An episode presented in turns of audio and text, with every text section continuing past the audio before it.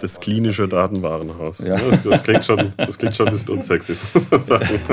Aber das wäre vielleicht auch was für ein Intro, oder? Das sagt ja, worüber, worüber wir heute reden eigentlich.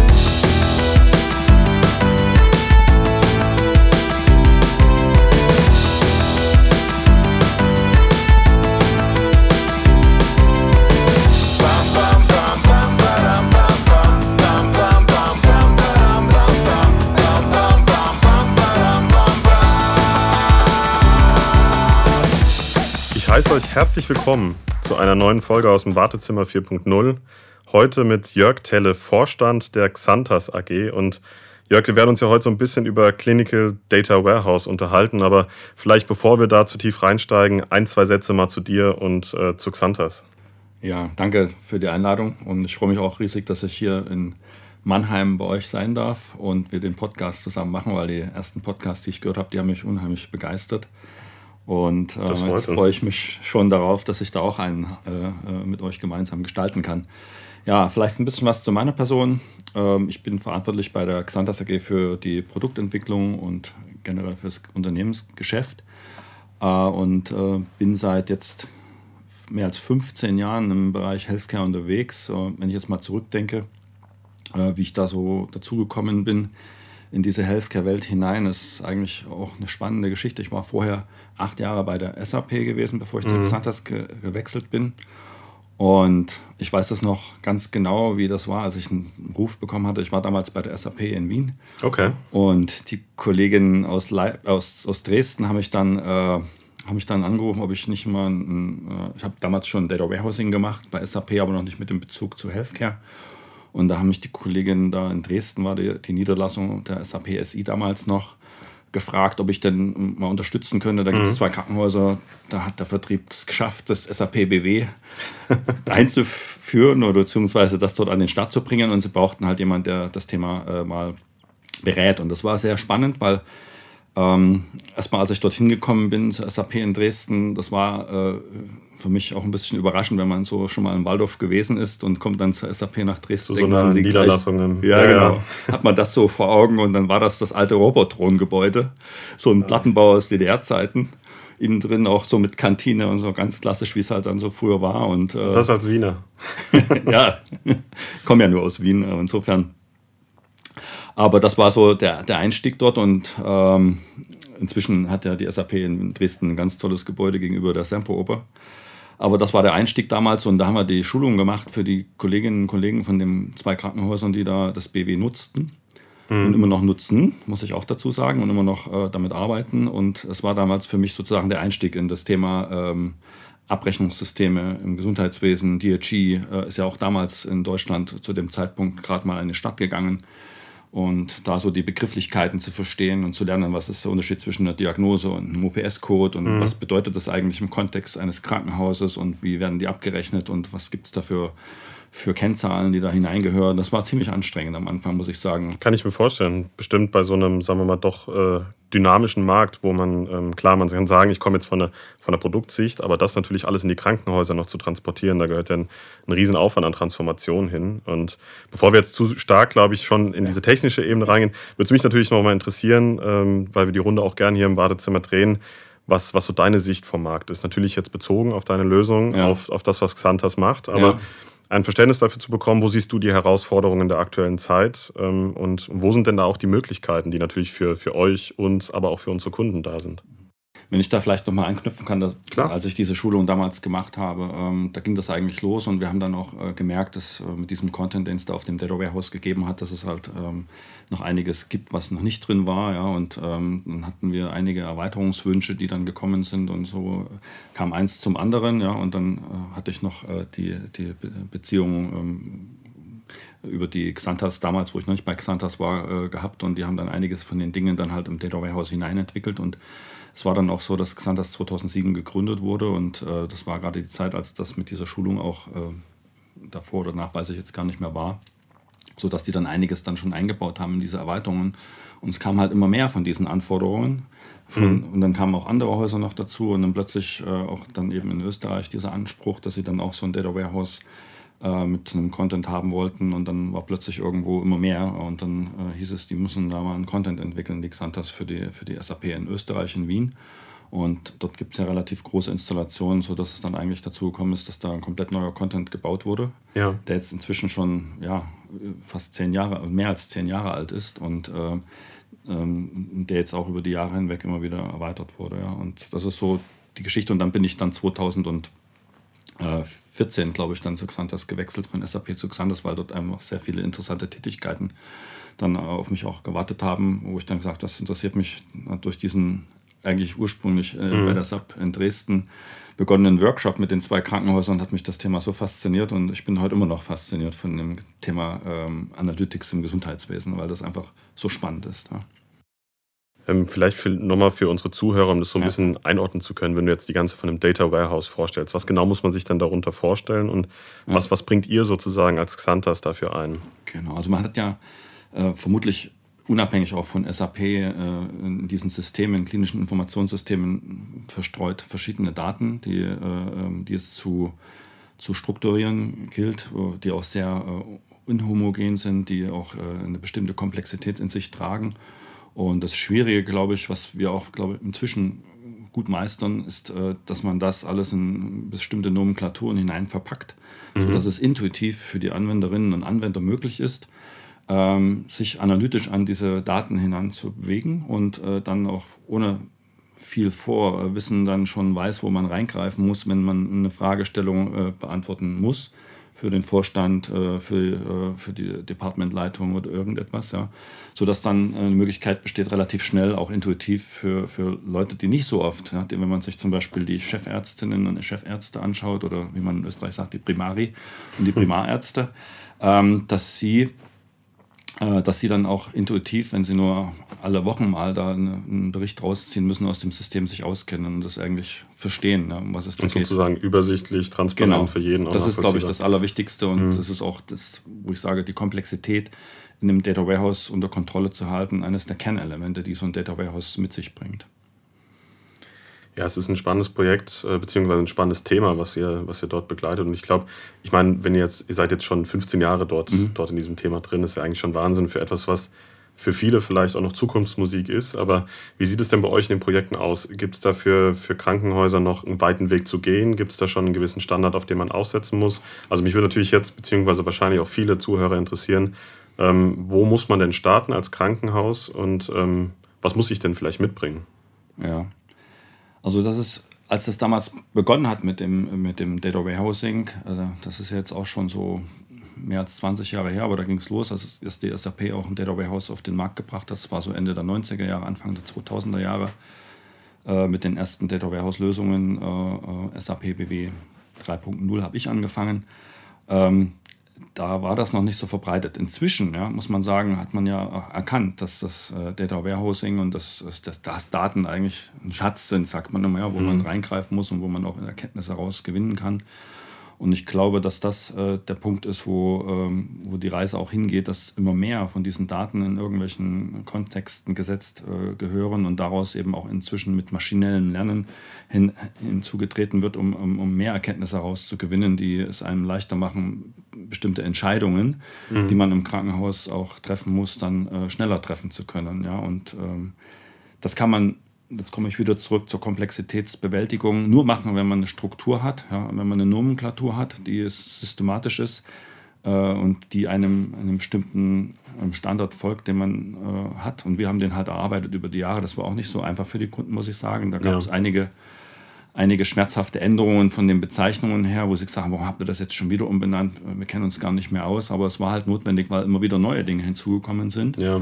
Und ähm, ich muss sagen, ich äh, muss sagen, danke für die Geduld, die die Kunden dann immer hatten. Es war nicht immer so, dass sie sich immer gefreut haben und auch die Änderungen. Und wir haben natürlich auch viel gelernt in dieser Zeit, muss ich sagen. Die 15 Jahre, die das jetzt inzwischen schon ähm, sind, waren auch Zeiten, wo die Kunden auch durch qualitativ einige Tiefen durchgehen mussten, wo wir nicht die Softwarequalität hatten, aber das haben mhm. wir inzwischen alles gelöst, weil wir halt auch gelernt haben, Software äh, zu machen. Und äh, es ist halt ein Unterschied, eine Beratungslösung zu implementieren, ja, die man für einen Kunden macht.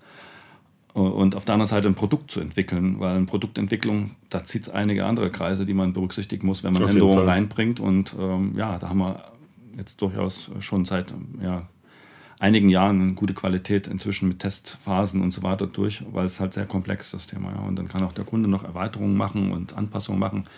Aber es gibt so einen gewissen Standard, auf den man schon direkt aussetzen genau, kann. Genau, das ist der Vorteil, dass man einfach sagt, es gibt erstmal was out of the box, ja, mhm. da kann man anfangen und meistens ist das schon ausreichend. Ja. Wir haben auch einige Kunden, denen ist das zu viel, weil wir haben auch so einen Arbeitskreis, der das bestimmt. Also die, die, mhm. die Krankenhäuser sagen dann auch, was sie noch brauchen zusätzlich, was ihnen fehlt. Ja, Gerade momentan aktuell geht es um ähm, so ein paar Analysen, Erweiterungen, Notfallambulanz und, und wie lange hat es gedauert, Notfallambulanz bis stationäre Aufnahme und solche Informationen. Ja. Und die einen sagen, ja, das interessiert bei uns keinen Menschen, ja, aber mhm. die meisten interessiert es dann doch. Und äh, das ist auch das, wo ich sage, wo die Befruchtung stattfindet, nicht nur zwischen den Krankenhäusern, wo der eine sagt, ich brauche das und der andere hat das noch gar nicht gebraucht und sagt dann, oh. Das ist aber interessant. Das, ja, das ja. könnte ich ja auch gebrauchen. Und dann ist dann auch nicht nur die Befruchtung zwischen Krankenhäusern nationaler Art, sondern auch international. Also wir haben beispielsweise äh, etwas, was es in Österreich in den äh, Stammdaten für die Leistung gibt. Da gibt es eine Anatomie grob und fein, also sozusagen die gesamte Körperregion.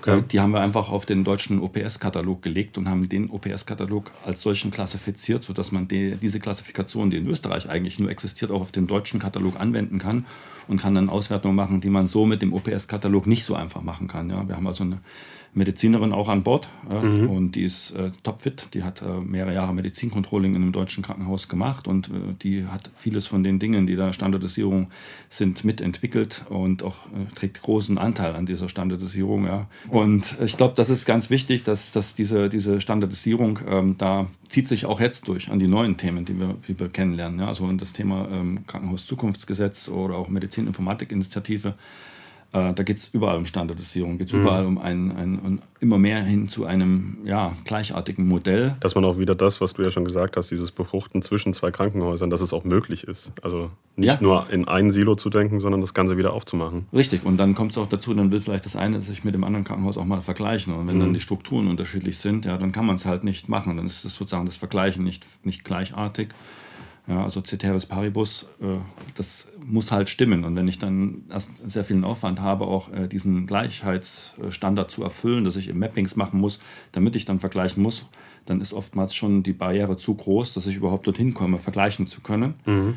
Ja, insofern sind solche Standards, die wir haben, also diese Diagnosen, die wir haben, diese ICD-Kataloge, die ja auch inzwischen weltweit mit dem ICD-10 ähm, sehr weit verbreitet sind. Das ist ja einer von denen, wenn wir den nicht hätten, würden wir auch da schon Schwierigkeiten haben, jetzt untereinander sich zu vergleichen. Und in den Leistungskatalogen haben wir halt pro Land äh, sehr ähm, inhomogene äh, äh, Kataloge, wo man jetzt nicht einfach mal, sag ich ja. mal, einen Schweizer mit einem österreichischen Haus vergleichen kann. Dann braucht es dann auch Mappings. Oder was wir heute auch äh, gehört haben zu unserem Forschungsprojekt Ampel, äh, da gibt es, äh, jedes Haus macht, benennt äh, das, äh, das die White Blood Cells oder die, die weißen Blutkörperchen-Tests halt anders. Und wenn ich dann mal vergleichen will, wie sind die Ergebnisse von dem und dem, und dann brauche ich einfach einen Standard, Standard und das ist eben der Loink. Eine Sprache, die sozusagen miteinander funktioniert. So genau, ja genau sonst verstehen die sich einfach nicht und dann kann ich es auch nicht miteinander äh, vergleichen.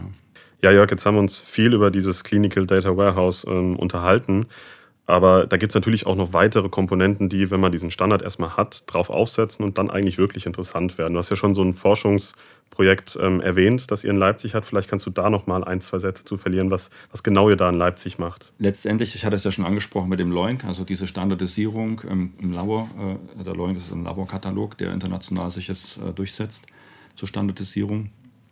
Äh, ist eines äh, der Grundlagen dafür dass man die Daten äh, miteinander vergleichen kann und dass man eben standardisiert eben auch auf diese äh, Laborbefunde bestimmte Regelwerke baut, weil was dort gemacht wurde in diesem Projekt, was jetzt ähm, schon seit zwei Jahren läuft, ist, dass man ähm, bestimmte Regeln aufstellt, die es ähm, frühzeitig ermöglichen, bestimmte Krankheitsbilder aus diesen Laborwerten frühzeitig abzuleiten weil sie sich oft von den Klinikern aufgrund der Masse der, der Laborwerte, die sie da verarbeiten müssen, nicht sofort äh, äh, ableiten lassen. Ja? Und mhm. äh, da ist sozusagen dieses Projekt Ampel äh, äh, jetzt äh, ins Leben gerufen worden, um ähm, eine, ja, eine Ampel halt zu schalten, damit den Klinikern signalisiert wird, Achtung, hier gibt es ein akutes Nierenversagen, bitte machen ein nephrologisches Konsil oder Achtung, hier liegt eine Hypokalämie vor und es muss unbedingt eingegriffen werden, weil dann sind es lebensbedrohliche Zustände und äh, mhm. Äh, das kann halt dann äh, oft übersehen werden und dadurch äh, ist es ein, ein, ein, ein, Beitrag zur Erhöhung der Patientensicherheit äh, für das. Es, es, kommt aber direkt mit so einer gewissen Handlungsempfehlung oder wie weit genau, seid ihr dort in Leipzig? Genau, das ist also integriert in den klinischen Arbeitsplatz derzeit mhm. und man hat dort eine extra Spalte und in dieser Spalte ist dann eben so eine Ampel mit rot geschaltet oder gelb geschaltet und wenn man dann draufklickt, hat man dann auch die Information, was, ist, was wäre die Empfehlung. Ja?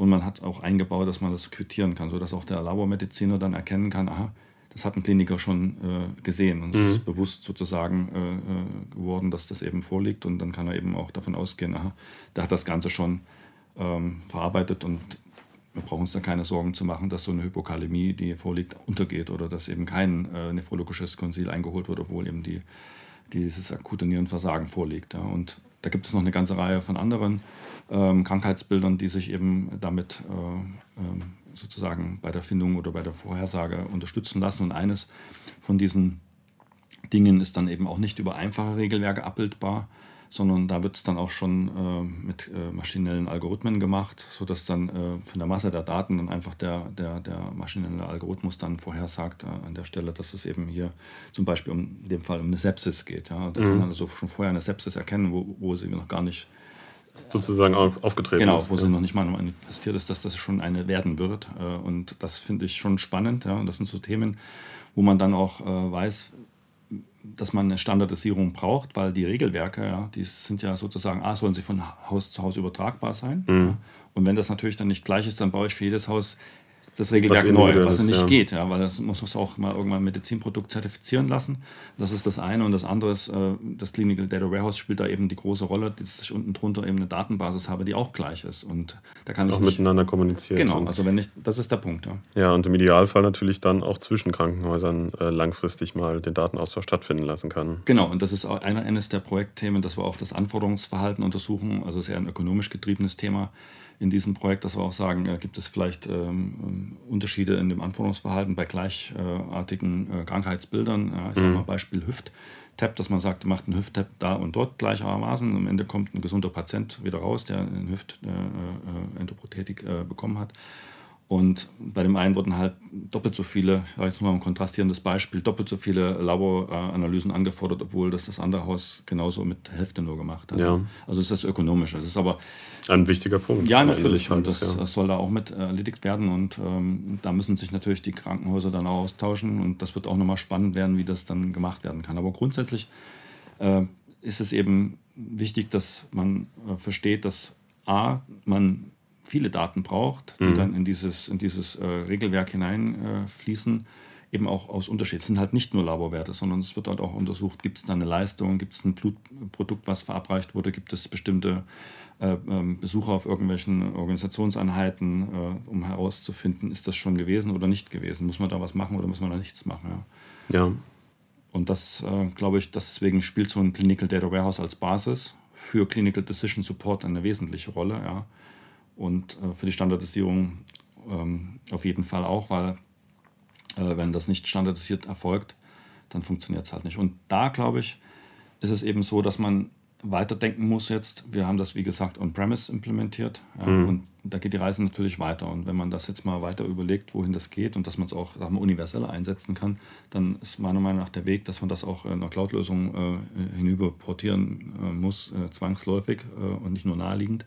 Um den Weg noch kürzer zu machen, schneller darauf zugreifen zu können. Erstens das und zweitens, weil halt dann auch, ja, genau, weil man unabhängig ist von mhm. irgendwelchen ähm, ähm, ja, individuellen Implementierungen, sondern kann sagen, da gibt es eine Standardschnittstelle, das ist eben das Fire, was sich jetzt auch durchsetzt, ja, und wo, mhm. es äh, Lösungen gibt, äh, um ähm, SAP-Systeme als auch Nicht-SAP-Systeme miteinander kommunizieren zu lassen. Und ich glaube, wenn das dann in eine so Lösung hineinkommt, dann funktioniert das viel, viel einfacher und ähm, es ist auch viel einfacher möglich für die Labormediziner dann diese Regelwerke zu warten, weil es auch wieder auf einem Standard aufsetzt, der, der äh, in Verwendung ist und wo man weiß, das wird es noch eine Weile geben. Und deswegen ja. diese, diese ähm, Cloud-basierte Lösung, die die SAP jetzt da anbietet mit der Business Technology Plattform, ist eigentlich ideal dafür, weil da wissen wir, dass das ähm, nicht nicht, äh, nicht untergeht, sondern dass das weiterentwickelt wird und dass da auch moderne Softwarelösungen drin sind, immer wieder die auch dem, dem, dem Bedarf der, der, der, der an die Lösungen sozusagen immer befriedigt. Äh, sei es jetzt neue Algorithmen, die gebraucht werden im maschinellen Lernen, also auch mhm. Regelwerke, da gibt es also viele Lösungen und da profitieren wir, glaube ich, auch ein bisschen von den Anforderungen, die andere Industrien reinbringen, ja, äh, die sich schon viel länger mit solchen Themen beschäftigen. Ja. Ich glaube auch, dass wir da im Gesundheitswesen noch ein paar Jahre äh, hinter anderen Weg Industrien ja, ja. hinterherhinken. Und das ist ja auch eines der äh, äh, Gründe, warum äh, dieses Krankenhauszukunftsgesetz jetzt da äh, ins Leben gerufen wurde, um, um, um da noch um ein bisschen was genau, Bewegung ja. reinzubringen und ein bisschen was aufzuholen, was in den letzten Jahren versäumt wurde. Ja. Auf jeden Fall. Das recht bei so wichtigen Themen, wo man ja dann auch relativ schnell sehen kann, ähm, es kommt dem Patienten zugute. Ja. Und natürlich gibt es dann ökonomisch auch noch ähm, viele Punkte, die natürlich positiv für ein Krankenhaus auffallen. Aber ich glaube, das Wichtigste in dem Fall ist auch wirklich zu sagen, wir haben am Ende eine, eine medizinische Behandlung, die deutlich besser ausfällt, die deutlich effizienter ausfällt und ähm, dadurch natürlich alle Parteien zufriedener sind. Aber du hast es schon angesprochen, ähm, es ist noch ein Weg zu gehen. Wenn ich jetzt als Krankenhaus bzw. als Klinik ähm, mir das jetzt natürlich so anhöre und sage, ja, das, das hört sich ja genau nach dem an, was ich brauche. Mhm. Wie lange dauert es denn bei euch, so ein Projekt umzusetzen, wie es jetzt in Leipzig äh, stattgefunden mhm. hat? Wir haben ja in zwei Häusern das implementiert. Das mhm. ist also von Anfang an dieses Projekt schon ein äh, multizentraler und multizentrischer Ansatz. Und ähm, das ist also schon jetzt ähm, versucht wurde, ihm zu zeigen, es geht mit Zweien, es geht auch mit Dreien, Vieren, Fünf. Ja. Und äh, was wir da ähm, geschaffen haben, ist eine wiederverwendbare Auslieferung, die jetzt on-premise ausgeliefert wird. Ja. Und ähm, ähm, das Projekt, würde ich sagen, in einem Monat, denke ich mal, mit, natürlich muss man ein paar Runden drehen. Ja. Es ja, gibt dann sicherlich einige äh, Runden im, mit den Labormedizinern mit den Klinikern. Also die Labormediziner sind meistens diejenigen, die auch dann sehr froh sind, dass solche Lösungen dann eingeführt werden, weil die damit entlastet werden, weil mhm. die sind diejenigen, die darauf achten müssen. Direkten Mehrwert sozusagen ja, genau. bekommen. Und äh, wir haben auch mit anderen Kliniken schon ge gesprochen und haben auch äh, das vorgestellt und äh, das kommt sehr gut bei den Labormedizinern an und es wird auch in der Fachgesellschaft äh, äh, publiziert und die Kolleginnen und Kollegen da im Institut für Labormedizin in Leipzig haben auch schon viele Publikationen dazu so gemacht. Also das heißt, es ist also nicht nur eine angewandte, angewandte ähm, Softwarelösung, sondern auch eine, die äh, auf, auf, äh, auf Publikationen basiert, die also mhm. wissenschaftlichen Standards standhält. Ja? Und das ist, glaube ich, ganz wichtig auch, äh, wenn man in solche Bereiche vordringt, die ja sehr wissenschaftsgetrieben ist. Ähm, da kann man nicht einfach mal irgendwas machen, sondern das muss bewiesen werden und äh, dazu sind diese Papers, die in den Journals veröffentlicht werden, genau richtig. Das heißt, wenn sich, ja. ja. wenn man sich am Ende darauf verlassen ja, möchte, genau. was natürlich da rauskommt, dann braucht man auf, auf genau. das Vertrauen insofern, in die Software. Es geht ja um, äh, um, um die äh, Patientensicherheit und insofern kann er nicht mehr äh, nicht der Fokus muss auf jeden Fall darauf liegen. Richtig, genau. Also das heißt, da kann es die genug geben, Sicherheit und ähm, auch das äh, ähm, Medizinproduktgesetz ist ja eines der Verordnungen, die die Europäische Union erlassen hat, um da Sicherheit reinzubringen für mhm. diejenigen, die sozusagen mit, mit Medizinprodukten, und dazu zählt halt auch Software, in Berührung kommen. Ich glaube aber, dass dieses äh, Medizinproduktgesetz ähm, für sehr viel Sicherheit sorgen wird und die Software muss dann irgendwie... es ist ja im Endeffekt, geht es ja darum, wir haben alle erkannt, auch das natürlich durch das Krankenhauszukunftsgesetz, es muss investiert werden, es muss ja. mehr auf so eine datengestützte ähm, Entscheidungshilfe, auf ein gutes Data Management eingegangen, äh, eingegangen werden. Ja. Und ähm, dann soll ja sowas natürlich diese innere Hürde abbauen. Okay, man gibt eine Verantwortung ab. Ja. Und ich glaube, genau da ist es ja der Punkt, wo es wichtig wird, dem, dem Nutzer und auch dem Krankenhaus zu zeigen, ähm, wir gehen da einen gemeinsamen Weg und ähm, er ist sicher und er funktioniert. Und das ist natürlich äh, der größte Mehrwert, den man da auch dem Kunden bzw. dem Krankenhaus generell mitgeben kann. Mhm. Ja, das sind äh, viele, viele spannende Themen, die da zusammenkommen. Und äh, genau das war ja auch der Beweggrund, wieso wir diese Partnerinitiative gestartet haben, um nicht mehr in Silos, sondern gemeinsam zu denken. Deshalb würde mich natürlich interessieren, wie du jetzt die ersten Monate der Zusammenarbeit ähm, erfahren hast. Also für mich war es einfach prima, dass es die Initiative gibt, die ihr hier angestoßen habt. Und äh, ich freue mich so sehr. Es hat schon so viele so viele ähm, Treffen gegeben mit den Partnern, die daran äh, jeder mit seinem Teil auch äh, beteiligt sind. Mhm. Ähm, und ähm, es hat bisher nur positive Signale gegeben. Ähm, und wir haben auch schon durch, durch die Vernetzung, die damit stattgefunden hat, ganz viele neue äh, Ideen austauschen können. Also ich glaube, das war dringend notwendig und ich freue mich sehr, dass wir auch äh, da viele, viele Themen weiter zusammen jetzt äh, lösen können oder angehen können. Mhm. Ähm, um, um einfach, ähm, ja, um einfach das, das Krankenhaus in Zukunft intelligenter zu machen, um einfach genau diese, diesen Weg, den die Initiative auch so ein bisschen vorzeichnet, zu gehen und um einfach neue Lösungen reinzubringen. Ja. Und ich glaube, dass wir da mit SAP als Partner einen starken Partner an der Seite haben, wo wir uns auch darauf verlassen können. Auf jeden Fall. Und am Ende diesen Mehrwert für den Kunden zu zeichnen. An dieser Stelle ähm, bleibt mir nur noch zu sagen, vielen Dank, dass du den weiten Weg aus Österreich zu uns gemacht hast, hier ins Wartezimmer. Und ähm, ich freue mich auf die weitere Zusammenarbeit und freue mich natürlich auch auf die nächsten Episoden mit euch. Und an dieser Stelle, Jörg, vielen Dank nochmal und euch vielen Dank fürs Zuhören. Vielen Dank auch von meiner Seite für die Einladung.